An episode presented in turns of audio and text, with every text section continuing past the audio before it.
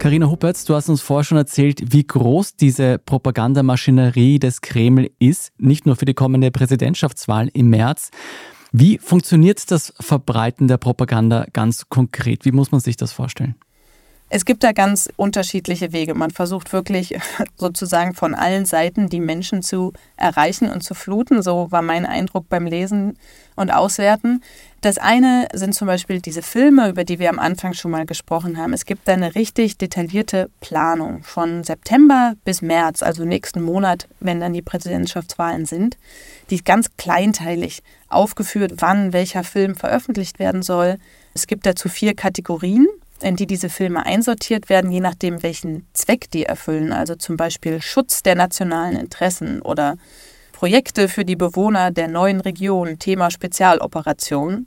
Es gibt ja zum Beispiel einen Film, wo ein junger Mann als Milizionär in den Donbass geht und, so steht es in den Unterlagen, durch die heroische Art seiner Kameraden zu sich selbst findet es gibt sogar eine eigene Redaktionsabteilung, die laut der Unterlagen gegründet wurde, um die Kontrolle über diese Filmprojekte in allen Phasen der Produktion zu haben. Die Organisation, die all das plant, produziert zum Beispiel auch Handyspiele. Die heißen dann sowas wie Kriegsheld. Also du merkst, es wird einfach versucht, diese Narrative auf so ganz alltäglichen Wegen auch an die Leute zu bringen. Ne? Mhm. Filme, Serien, Handyspiele. Das ist so ein Weg. Ein anderer, den man sich, glaube ich, sehr gut vorstellen kann, ist, dass es in den Unterlagen eine Liste gibt, ganz konkret, welche Medien in den besetzten Gebieten vom Kreml aufgebaut werden sollen. Die tragen dann so ganz normale Titel wie zum Beispiel das Wichtigste in Melitopol.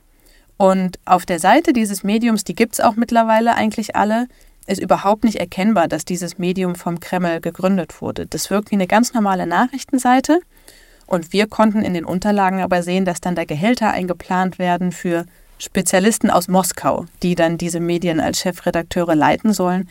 Und die verbreiten natürlich Kreml-Narrative. Ein drittes Beispiel.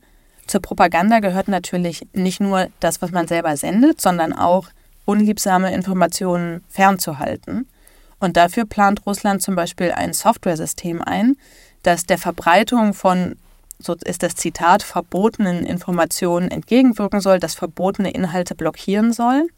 Es sind laut der Unterlagen 67 Teams unterwegs, die in den besetzten Gebieten ukrainische Satellitenschüsseln abbauen und gegen russische austauschen, damit dann dort das russische Fernsehen empfangen wird.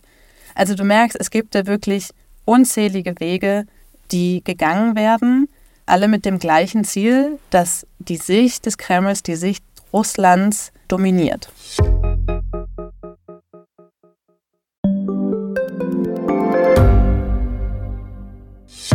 Hat Österreichs Politik ein Korruptionsproblem? Wie wird der Ukraine-Krieg enden? Und warum wird alles immer teurer?